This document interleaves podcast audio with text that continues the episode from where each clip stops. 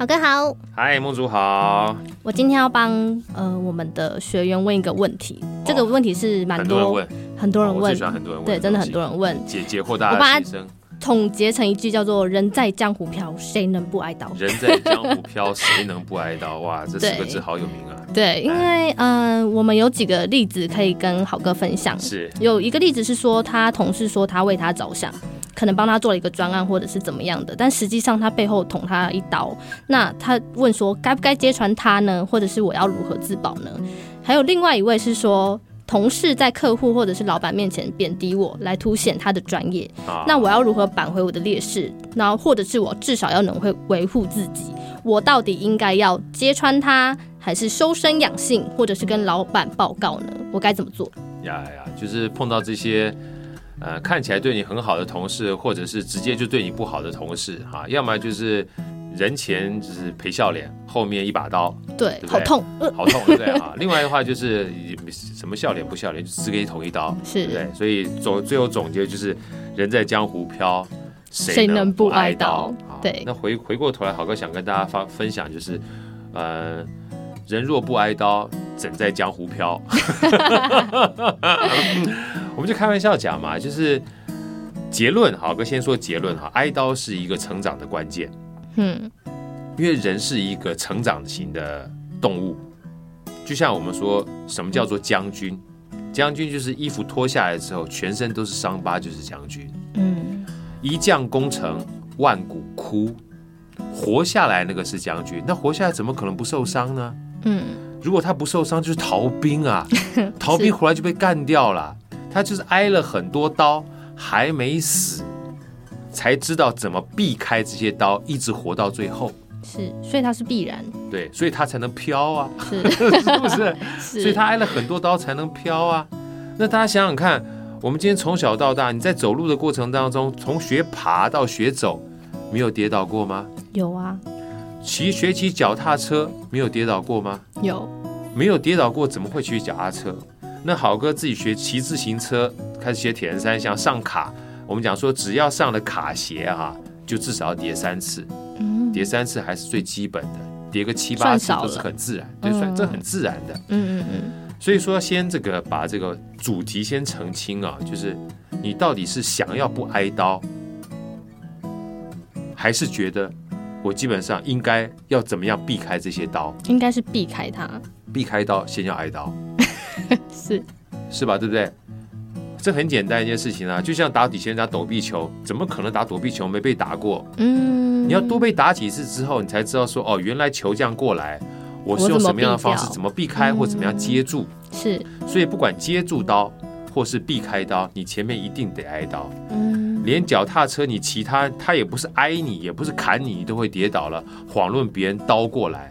如果从正面过来，你还有的闪；如果从背后给你砍刀的话，你怎么知道？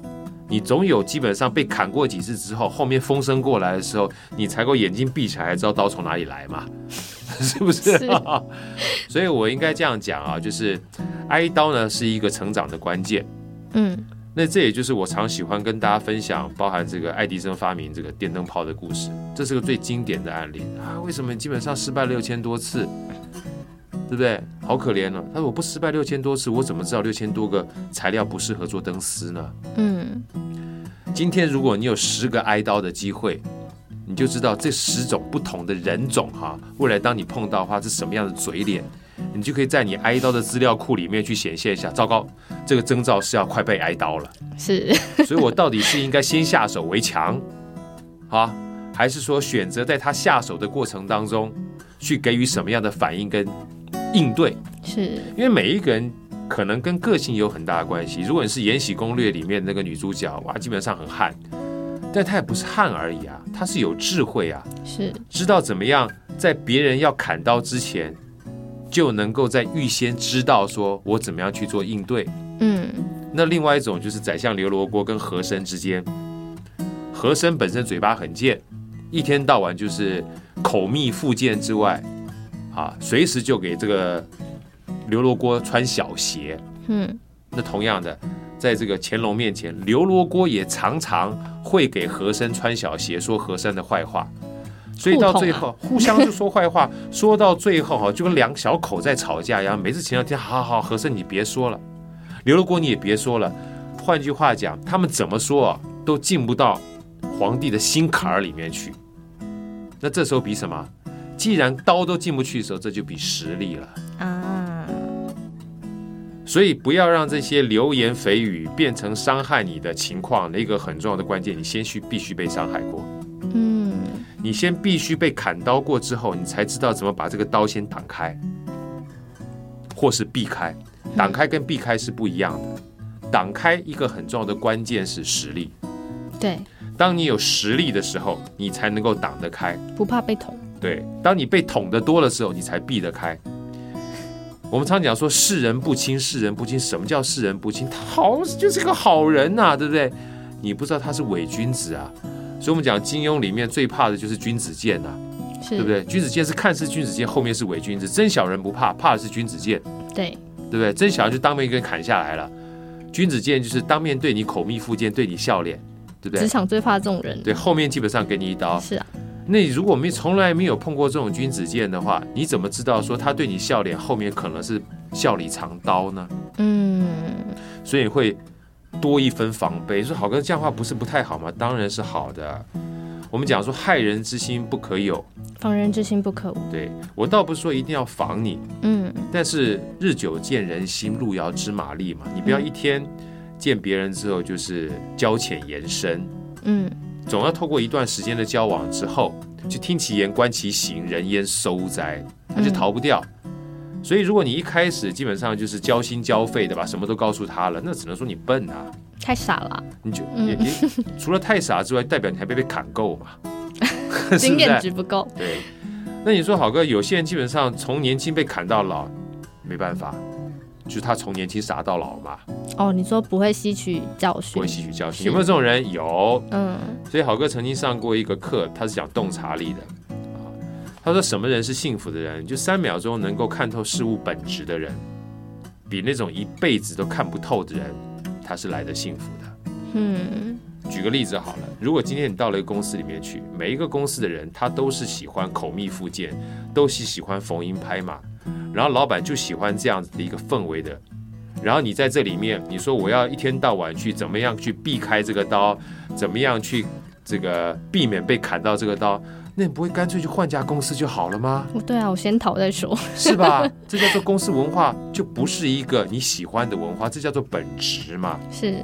那你说不对，我基本上好哥说了，我就是一定要被砍了，我才能够知道，没有必要嘛。你都看了基本上这么多刀光剑影在这个地方，你还往刀光剑影的地方跑，你就不能找这个比较平和的地方吗？对啊。对，反正自找死路。因为反正人是江湖飘，谁能不挨刀？嗯、那我可以找个比较刀子少的地方，或不要把我砍死的地方嘛。嗯嗯嗯，可以让我练经验的，可以让我练经验。而且这个经验有的时候，我们在职场里面，不见得是别人刻意要害你，但还是会有所谓职场上的竞争。对，我不要把所有的刀都当成是蓄意谋害啊，这个坦白讲有点阴谋论。嗯，可是每个人都要竞争，每个人都要竞争的过程里面。往往就会让大家会觉得不舒服的情况，或者你觉得会摩擦。的，嗯，好，所以像这种摩擦呢，我觉得也是一种所谓大家学习跟成长的机会，嗯，不要刻意去避开这些东西，因为第一个你避不开，对，第二个这些所谓的呃摩擦，或者是我们讲说谁能不挨刀，都是我们成长的养分，而这养分当成吸取教训之后呢，第一个我们以后不要这样对别人。嗯，第二个，当我们碰到的时候，我们可以避开或挡开。所谓避开呢，是我们觉得这个东西它不是一个正派的东西，不要被它伤到。我非常强烈建议大家去看《延禧攻略》或《宰相刘罗锅》啊，透过历史的借鉴来去做一些教训。那另外一个很重要的关键就是培养自己的实力，是持续不断的成长，让我们在竞争优势里面靠实力哈，这个公司少不了我。嗯，所以少不了我，就是我可以帮公司创造非常大价值的时候。任凭任何其他流言蜚语，也没有办法奈我何。是，所以挨刀才能够飘。此外，在飘的过程当中，还是要去选择适合自己的公司文化，持续不断累积自己的实力。是，所以挨刀，选择好文化，累积实力，基本上你就可以飘很久。是要大家错中学，学中错，增加自己的实力才是王道，才是王道，是吗？好哥，对，没错。好，谢谢好哥，谢谢大家。谢谢